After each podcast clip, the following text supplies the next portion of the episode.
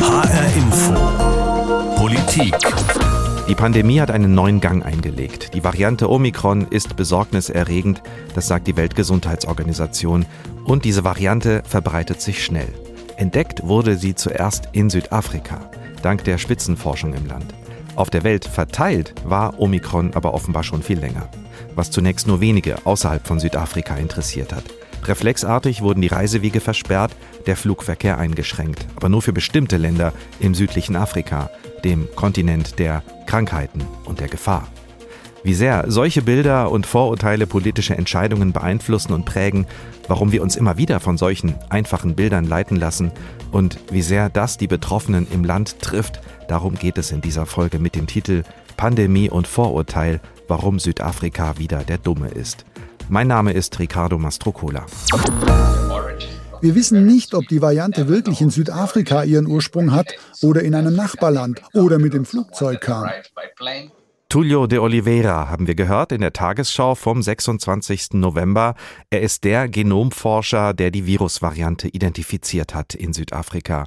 Und am gleichen Tag sagt die EU-Kommissionschefin Ursula von der Leyen Folgendes. Die Europäische Kommission hat den Mitgliedstaaten heute vorgeschlagen, die Notbremse zu aktivieren, was Reisen aus den Ländern im südlichen Afrika und anderen betroffenen Staaten angeht. Und das hat die EU dann auch getan und mit ihr viele andere Länder der Welt. Menschen aus Ländern wie Südafrika oder auch Botswana, Namibia, Mosambik dürfen nicht mehr einreisen. Und wer dort Urlaub macht, muss nach der Rückreise mit einer zweiwöchigen Quarantäne rechnen. Wir können das alles so hinnehmen und sagen, richtig so, wir müssten uns ja schützen. Oder wir fragen nochmal genauer nach. Was richten solche reflexhaften Entscheidungen an? Welche Vorurteile und Muster spielen da eine Rolle? Wie sehr dieses Virus schon politisch instrumentalisiert wurde, das kennen wir von Donald Trump, der es immer wieder China-Virus nannte. Auch Indien war betroffen, als dort eine Variante entdeckt wurde. Und Südafrika im Grunde jetzt zum zweiten Mal, nachdem dort ja auch die Beta-Variante entdeckt worden war. Eigentlich müsste es uns doch egal sein, wo diese Mutationen entstehen. Wichtig ist, dass wir diese Pandemie gemeinsam weltweit bekämpfen und da ist der Umgang mit dem südlichen Afrika in diesen Tagen wenig hilfreich, sondern könnte sogar nach hinten losgehen, wenn Länder zum Beispiel zurückschrecken, von neuen Varianten zu warnen, weil sie die weltweiten Reaktionen fürchten.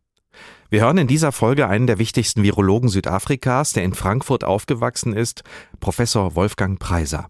Außerdem hören wir die Sozialpsychologin Ines Meyer, auch eine Deutsche, die seit 20 Jahren in Südafrika lebt und die es kaum ausgehalten hat, einmal mehr zu erleben, dass am Anfang wieder vom Virus aus Südafrika die Rede war. Und natürlich habe ich auch gesprochen mit Jana Gent, unserer Korrespondentin in Johannesburg, die in diesen Tagen kaum etwas anderes macht, als von Omikron zu berichten. Wie sehr trifft es denn Südafrika, dass das Land jetzt wieder abgeschnitten wurde von einem Teil, dem reichen Teil der Welt. Oh, das ist total hart. Also das ist wirklich ganz, ganz heftig, muss ich sagen, weil die Tourismusindustrie einen äh, ordentlichen Teil des Bruttoinlandsprodukts ausmacht, weil die im vergangenen Jahr in ihrer Hauptsaison, hier ist ja Weihnachten Hochsommer und da kommen viele Leute aus der ganzen Welt, um hier quasi im Sommer Weihnachten zu feiern und der Kälte zu entgehen in der nördlichen Hemisphäre, ähm, weil die da schon kein Einkommen hatten und weil ihnen jetzt genau das wieder droht. Ich habe mit so vielen Gästehausbesitzern, mit Hotel- und Restaurantbesitzern gesprochen, die haben mir gegenüber gegenüber tatsächlich, ganz ehrlich, die haben geweint, weil sie nicht wissen, ob sie noch so eine Hochsaison einfach finanzieren können, ob danach ihre Betriebe noch aufrechterhalten werden können, weil denen ja einfach 80 Prozent, 90 Prozent der Einnahmen wegbrechen, wenn internationale Touristen fehlen. Also das ist wirklich eine sehr dramatische und ernste Situation für die Wirtschaft in Südafrika. Der Rand, die Währung ist ja auch schon äh, abgerauscht, hat an Wert verloren. Also sprich, das ist wirklich eine sehr ernste Situation für Südafrika. Wie hat die Regierung reagiert auf diese Reisebeschränkungen anderer Staaten? Oh, die hat sehr drastische Worte, die man so in der Deutlichkeit äh, nicht erwartet hat, benutzt. Ich muss sagen, selbst der Präsident Südafrikas hat in aller Öffentlichkeit in einer Fernsehansprache kritisiert, wie die Länder der westlichen Welt oder auch überhaupt generell viele Länder agiert haben und sofort Einreisebeschränkungen und Reisebeschränkungen erlassen haben.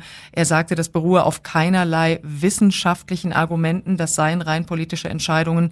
Und das ist im Übrigen auch was, was man selten in Südafrika erlebt, dass das nicht nur die Politiker, sondern eben auch Ärzte, Forscher und auch die Menschen auf der Straße, mit denen ich rede, ganz normal gleich empfinden, dass das allen so geht, als würden jetzt äh, die, die Südafrikaner für ihre Weltklasse-Wissenschaftler bestraft. Also man äh, fühlt sich richtig unfair behandelt. Egal wie man trifft, ist das das vorherrschende Gefühl.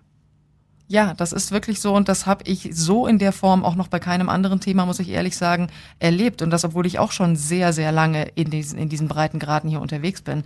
Also das, das trifft die Leute und sie empfinden das alle als unglaublich unfair, als wirklich Vorverurteilung, als vorschnelles Handeln und äh, bitten alle darum, dass man die Entscheidung doch einfach nochmal überdenken sollte und also im Idealfall auch zurücknehmen sollte, weil das Virus eben auch schon, wie man inzwischen weiß, ja auch bevor es identifiziert wurde in Südafrika, schon in anderen Ländern auch äh, einfach aufgetaucht war. Wie sehen Sie das generell? Sind die Vorurteile und Bilder, die wir im Kopf haben, von und über Afrika so stark, dass sie den rationalen Blick einfach verhindern?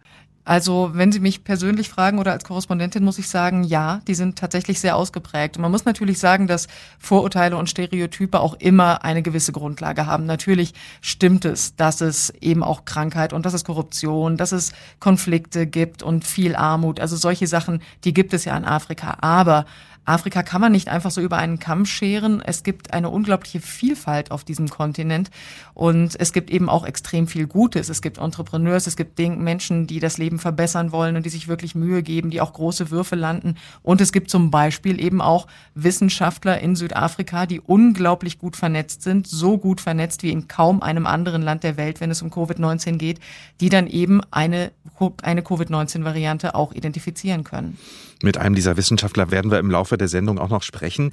Wie ist das eigentlich, wenn Sie mit uns äh, oder anderen Sendern in der ARD sprechen? Sie bekommen ja als Korrespondentin täglich Anfragen für Berichterstattung, jetzt vor allem über die aktuelle Lage. Haben Sie das Gefühl, Sie müssen auch uns, den Kolleginnen und Kollegen in Deutschland, so manches Klischee austreiben, damit wir nicht immer in die gleiche Vorurteilsfalle treten? Manchmal ist das schon tatsächlich so, muss ich sagen. Also viele Kollegen in Deutschland und Kolleginnen sind auch gut informiert, muss ich sagen. Aber es gibt dann immer wieder so Fälle, wo ich feststelle, dass ich den äh, Menschen und teilweise auch Redakteuren erklären muss, dass Südafrika keine Himmelsrichtung oder eine Region ist wie Westafrika oder Ostafrika und dass Deutschland dreieinhalb Mal reinpasst in die Fläche dieses einzelnen Landes, dass es aber eben auch nur ein Land ist von 54 und dass jedes dieser Länder eine verschiedene Kultur äh, und ethnische ethnische Mischung hat, eine verschiedene, also eine unterschiedliche äh, Geschichte und Gesellschaftsstruktur und auch bestimmt jeweils auch individuelle Probleme, auch wenn einige sich sicherlich decken zwischen den einzelnen Ländern. Aber äh, welche Vielfalt hier herrscht und dass Afrika ein riesengroßer Kontinent ist, den man, glaube ich, nicht unterschätzen darf und auch nicht einfach alles über einen Kamm scheren darf, äh, da muss ich mir mitunter schon auch Mühe geben, das äh, Kollegen und Kolleginnen zu erklären. Was in jedem Fall bei allen angekommen sein dürfte, war, dass dem afrikanischen Kontinent in diesem Jahr Impfstoff gefehlt hat. Das hat sich in Südafrika mittlerweile geändert. Es ist genug da. Fast ein Viertel der Menschen in Südafrika ist geimpft, aber die Impfkampagne stockt. Warum denn? Naja, man muss das vielleicht auch ein bisschen differenzieren. In Südafrika ist es tatsächlich da und da läuft es wirklich nicht so an, weil äh, es immer noch Vorbehalte gibt und weil es auch in Südafrika Zweifler gibt, äh, die sich Ängste einreden und die auch nicht daran zu glauben scheinen, dass der Impfstoff wirklich effektiv ist gegen das Covid-Virus. Aber man muss vielleicht auch den ganzen Kontinent Kontinent betrachten. Grob sieben Prozent der Bevölkerung in Afrika sind geimpft jetzt sieben. Ja, das mhm. muss man sich mal auf der Zunge zergehen lassen. Das liegt nicht daran, dass die alle nicht wollen, sondern es liegt in vielen Ländern wirklich tatsächlich daran, dass kein Impfstoff da ist. Also es gab viele Spenden für jeweils verschiedene Länder, die sind äh, zu verschiedenen Zeiträumen angekommen. Länder haben gespendet, die COVAX-Initiative der Vereinten Nationen hat was geliefert und das wurde verteilt. Die Afrikanische Union hat selber auch noch Impfstoffe generiert, die sie an ihre Mitgliedsländer verteilen kann. Also kontinentübergreifend. Das ist tatsächlich äh, schon viel passiert, aber beileibe noch nicht genug genug. Es wird immer wieder eine Impfapartheid kritisiert. Es wird immer wieder kritisiert, dass wohlhabende Länder die Impfstoffe horten, dass die junge Menschen jetzt schon boostern und dass in Afrika eben die Mehrheit der Menschen überhaupt noch nicht mal eine Spritze bekommen hat. Und da wären wir plötzlich wieder beim Thema gerechte Verteilung der Impfstoffe weltweit. Und wir kommen am Ende der Sendung auch nochmal darauf zurück. Das war unsere Korrespondentin in Südafrika, Jana Gent. Jetzt bleiben wir bei der Frage nach den Vorurteilen. Das ist ja das Thema unserer Sendung. Pandemie und Vorurteil und warum Südafrika einmal mehr darunter leidet. Ich habe mich dazu mit Ines Meyer verabredet. Sie hat in Marburg Psychologie studiert, lebt seit rund 20 Jahren in Südafrika und ist Professorin für Organisationspsychologie an der Universität von Kapstadt. Ich habe sie erst mal gefragt, was aus ihrer Sicht alles schiefgelaufen ist, als bekannt wurde, dass in Südafrika eine neue Virusvariante entdeckt worden ist. Ich glaube, die Hauptsache ist äh, die Entscheidung Großbritanniens, alle Flüge zu streichen. Mit dieser Entscheidung waren dann andere Länder so quasi dazu gezwungen, genau das auch zu tun, um dann die Bevölkerung eben nicht gegen sich aufzubringen. Also letztlich hätte Deutschland zum Beispiel die Entscheidung, Reisebeschränkungen einzuführen, sowieso getroffen. Aber weil Großbritannien das getan hatte, hat man dann im Prinzip die Möglichkeit genommen, dass vielleicht andere Maßnahmen ergriffen wurden, meiner Meinung nach. Also ich verstehe Sie richtig, die Entscheidung, die Reisewege zu schließen, die halten Sie gar nicht für grundsätzlich falsch, nur die Motive, die zu diesen Entscheidungen geführt haben, die sind für Sie nicht die richtigen. Sie haben sich ja auf Facebook dazu geäußert und sich auch ziemlich geärgert und da Sie das ja nur geschrieben haben und nicht gesagt, habe ich das nochmal von meiner Kollegin Petra Boberg nachsprechen lassen. Für alle, die Bücher darüber schreiben, wie Vorurteile und Klischees das Verhalten beeinflussen, hier ist das beste Beispiel dafür. Afrika gleich rückständig, gleich lasst uns schnell die Grenzen schließen, da ist eine neue Variante. Das Gegenteil davon ist der wissenschaftliche, logische Ansatz. Scheiße, da ist eine neue Variante, lasst uns schnell unsere Proben durchtesten. Und Gott sei Dank hat Südafrika genau diesen gründlichen Ansatz bei der Virenforschung. Über diesen gründlichen Ansatz in der Virusforschung äh, sprechen wir gleich nochmal mit einem Virologen. Frau Mayer, an Sie nochmal die Frage. Das klingt danach, als hätten Sie sich nicht zum ersten Mal darüber geärgert, als, als wären das Muster, die Sie kennen. Ja, das kennt man schon so aus dem Kleinen. Ich habe zum Beispiel ähm, letzte Woche auch einen Facebook-Eintrag gelesen, in dem stand, die in Afrika haben andere Probleme als Covid. Das sind so diese Verallgemeinerungen und Ideen darüber, wie Afrika aussieht, die ja vielleicht auch begründet sind, die aber so in der Breite nicht korrekt sind. Zum Beispiel ist Afrika nicht eine homogene Masse, sondern es sind sehr verschiedene Länder. Und dass es oft nicht so gesehen wird, sieht man eben daran, dass acht Länder des südlichen Afrikas ähm, nicht mehr oder Reisen aus diesen Ländern nicht mehr einreisen dürfen nach Deutschland. Das wäre ja äquivalent zum Beispiel, wenn jetzt in Italien eine Virusvariante entdeckt wird und man sagt, okay, Leute aus Norwegen dürfen jetzt nicht mehr einreisen. Und wahrscheinlich ist die Distanz zwischen Italien und Norwegen noch geringer als die Distanz zwischen einigen dieser acht Länder im südlichen Afrika. Und das hängt eben damit zusammen, wie wir Afrika wahrnehmen. Was läuft da psychologisch ab, wenn solche politisch weitreichenden Entscheidungen getroffen werden? Ich glaube, das psychologische Prinzip, das äh, dahinter liegt, findet nicht nur im politischen Bereich statt, sondern überhaupt, wenn Entscheidungen getroffen werden. Und im Grunde ist es menschlich und komplett normal, dass wir diese Prozesse im Gehirn vorgehen haben. Wir müssen uns nur dessen bewusst werden. Und zwar, was passiert ist, dass wir Dinge in Stereotypen abspeichern. Das heißt, wir haben Prototypen, wie bestimmte Dinge aussehen, äh, unter anderem wie Afrika aussieht, was für Probleme Afrika hat, dass Afrika rückständig ist zum Beispiel. Und wenn ich wenig Informationen habe, dann kann ich nur auf etwas zurückgreifen, was in meinem Kopf abgespeichert ist. Und dieses Zurückgreifen, das findet automatisch statt. Es ist ein automatischer Prozess. Und in einer Situation, die sehr emotional geladen ist, wie eben die Situation um Covid und was machen wir, welche Maßnahmen ergreifen wir, dann werden Entscheidungen häufig durch diese ganz spontanen Prozesse beschlossen, anstatt sich dessen bewusst zu machen, dass was eigentlich abläuft im Kopf ein automatischer Prozess ist, bei dem sich jetzt meine Vorurteile, die ich zu einem Thema habe, in den Vordergrund drängen und das bestimmt, welche Entscheidung ich dann treffe. Als Laie und Hobbypsychologe würde ich jetzt sagen, ist doch egal, Hauptsache ich treffe am Ende eine gute Entscheidung, ob aufgrund von Vorurteilen oder nach vernünftiger Analyse. Und da ist es doch besser, Grenzen zu schließen, als zu riskieren, dass eine Virusvariante wie Omikron sich schnell verbreitet, von der wir mittlerweile wissen, dass sie sehr ansteckend ist. Ähm, das ist ganz interessant. Ich habe mit der Generalkonsularin von Kapstadt äh, darüber äh, gesprochen, also wir hatten E-Mail-Kontakt und ähm, sie sagte ähnlich wie Sie gerade gesagt haben, solange unklar ist, wie gefährlich Omikron ist, müssen alle Maßnahmen getroffen werden, die die Ausbreitung der neuen Variante eindämmen können. Wie andere europäische Staaten, die derzeit mit einer starken vierten Welle kämpfen, müssen wir auch in Deutschland derzeit besondere Vorsicht walten lassen. Dem stimme ich voll zu. Und unter Umständen könnte das heißen, dass man die Grenzen schließt. Aber dieses Argument, das gilt doch nur, wenn Deutschland vorsichtshalber die Grenzen für alle Länder schließen würde. Weil wir ja eben gerade letzte Woche noch gar nicht wussten, wo kommt diese Variante her und wo ist sie verbreitet. Die Grenzen sind ja aber nicht überall geschlossen worden, sondern nur für Reisende aus dem südlichen Afrika. Und das bedeutet dann ja, dass es gar nicht stimmt, dass alle Maßnahmen getroffen wurden. Und da wird dann mit zweierlei Maß gemessen und ein Teil des logischen Denkens von der Angst aufgefressen. Interessante Analyse. Sie hätten sich vermutlich eine ganz andere Reaktion gewünscht nach der Entdeckung der Virusvariante Omikron. Ganz genau. Das, was mich so ärgert, ist, dass logische Argumentation genutzt wird. Eben die, dass wir besondere Vorsicht walten lassen müssen. Das ist sehr logisch, sehr rational, das macht Sinn.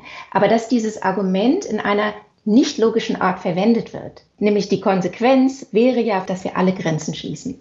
Und warum wird es nicht gemacht? Warum nur das südliche Afrika? Und da ist es dann meiner Meinung nach, weil eben die Vorurteile so prominent sind dem gegenüber. Ines Meyer, Psychologin an der Uni Kapstadt. Jetzt haben wir viel gelernt über Südafrika und vor allem über uns selbst, wie wir uns von Vorurteilen leiten lassen und wie auch die Politik leicht in diese Falle tappt und was das dann für weitreichende Folgen hat für das Land und auch die angrenzenden Länder. Dankbarkeit Südafrika gegenüber, auch die wird geäußert aus den USA, aus Europa für die Tatsache, dass Omikron so früh und so schnell entdeckt wurde. Das muss auch gesagt werden. Allerdings kam dieser Dank erst ein paar Tage später, als alle den ersten Schreck verdaut hatten und Entscheidungen längst getroffen waren. Wir stellen diese südafrikanische Forschungsleistung jetzt nochmal in den Vordergrund und fragen nach bei einem echten Frankfurter, der auch schon seit fast 20 Jahren in Südafrika lebt und arbeitet und forscht. Wolfgang Preiser, Virologe und Leiter der Abteilung für medizinische Virologie an der Universität Stellenbosch bei Kapstadt und im Moment ganz nah dran an Omikron und mittendrin in der aktuellen Debatte. Ich wollte erstmal von ihm wissen, warum er und seine Kolleginnen und Kollegen in Südafrika sich so gut auskennen mit allen möglichen Viren. Also Südafrika äh, schaut ja zurück auf Jahrzehnte der intensiven HIV- und Tuberkuloseforschung.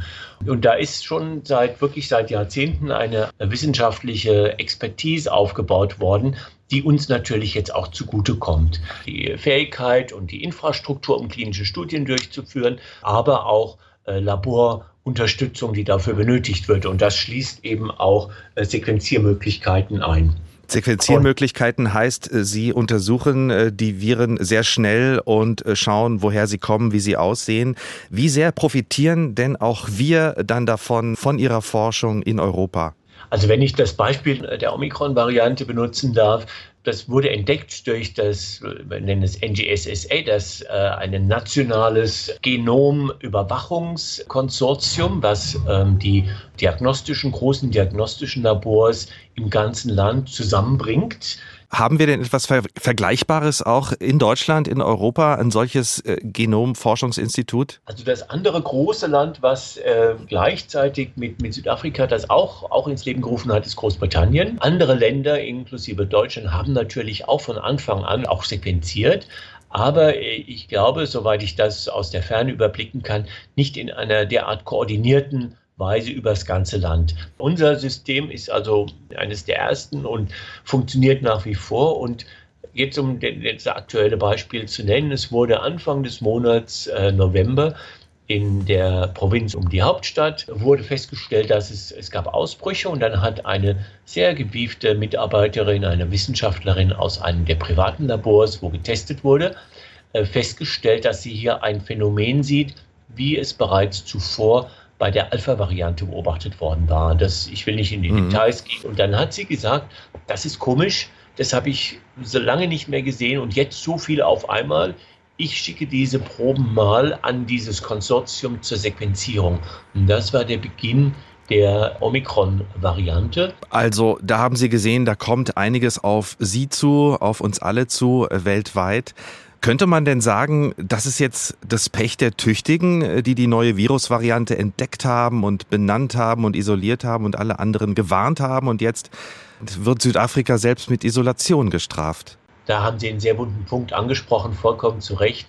Ja, das ist im Moment hier das Gefühl und das geht vom, von der Regierungsspitze. Also der Präsident hat sich ja mehrfach auch dahingehend geäußert, äh, bis hin wirklich auch in die Allgemeinbevölkerung. Wir haben eine, eine Fülle von Kommentaren dazu, auch, auch sehr negative, kritische, oft aggressive Leserbriefe und Kommentare, inklusive sogar Drohschreiben, die Kolleginnen und Kollegen inklusive mir äh, erhalten haben, wo man praktisch uns vorwirft, wir hätten das gar nicht machen sollen, denn äh, die Auswirkungen auf das Land jetzt genau zu Beginn der Hauptreisezeit, wo aus Europa die Menschen hierher kommen wollen, um Urlaub zu machen im südafrikanischen Sommer, die sei jetzt wieder verdorben. Mhm. Und das ist vollkommen richtig, das unterstütze ich.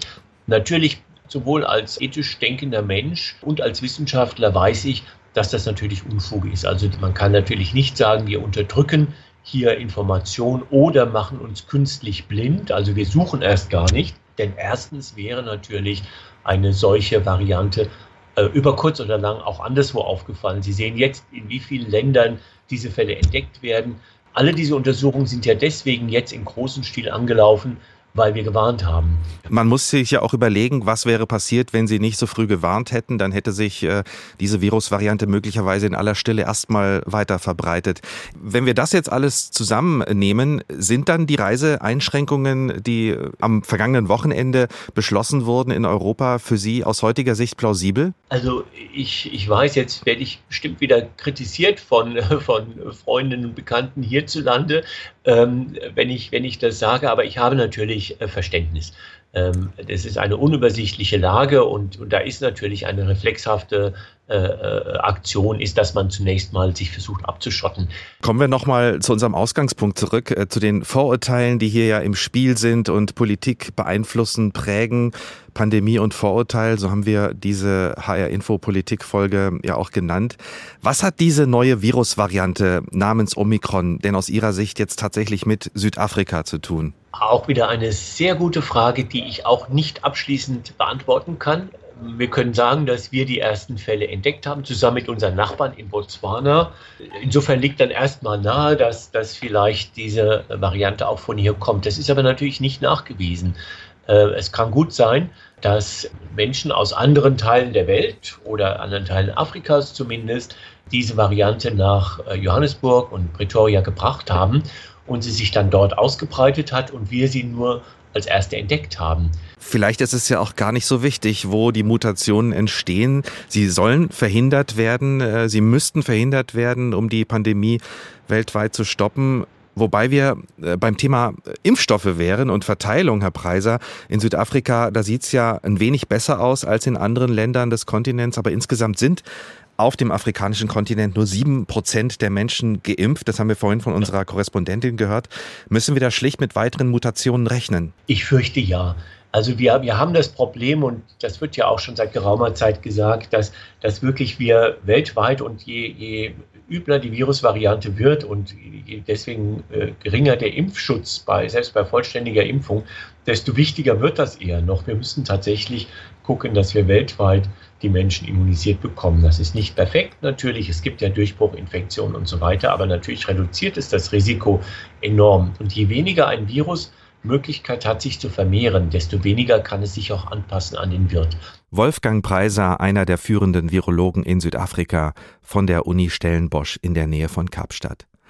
Omikron schreckt die Welt und mittlerweile wissen wir, dass diese Virusvariante sehr viel ansteckender ist als die bisherigen und sich im Moment breit macht an vielen Orten der Welt dass Omikron in Südafrika in erster Linie entdeckt wurde und wie wichtig das für uns alle war und ist, das ist in dieser Folge klar geworden. Aber es ist auch deutlich geworden, dass wir mit zweierlei Maß messen, wenn es um den afrikanischen Kontinent geht und wir uns zu schnell und zu leicht von Vorurteilen und Reflexen leiten lassen. Und das ist nicht gut für den weltweiten Kampf gegen das Virus und seine Varianten. Das mutiert nämlich munter weiter, während wir hier über die vermeintlichen Vorzüge oder Nachteile von Moderna und oder BioNTech diskutieren. Das war HR Infopolitik mit der Folge Pandemie und Vorurteil, warum Südafrika wieder der Dumme ist. Die Sendung gibt's wie immer auch in der ARD Audiothek, auf hrinforadio.de oder da, wo Sie am liebsten Ihre Podcasts anhören. Und was ich Ihnen diese Woche noch ans Herz legen kann, den Förster und Waldwanderer Gerald Klamer, der hat ganze 6000 Kilometer deutschen Wald durchquert. Warum und wofür? Das hat der Mariella Milkova erzählt in HR Info das Interview. Mein Name ist Ricardo Mastrocola.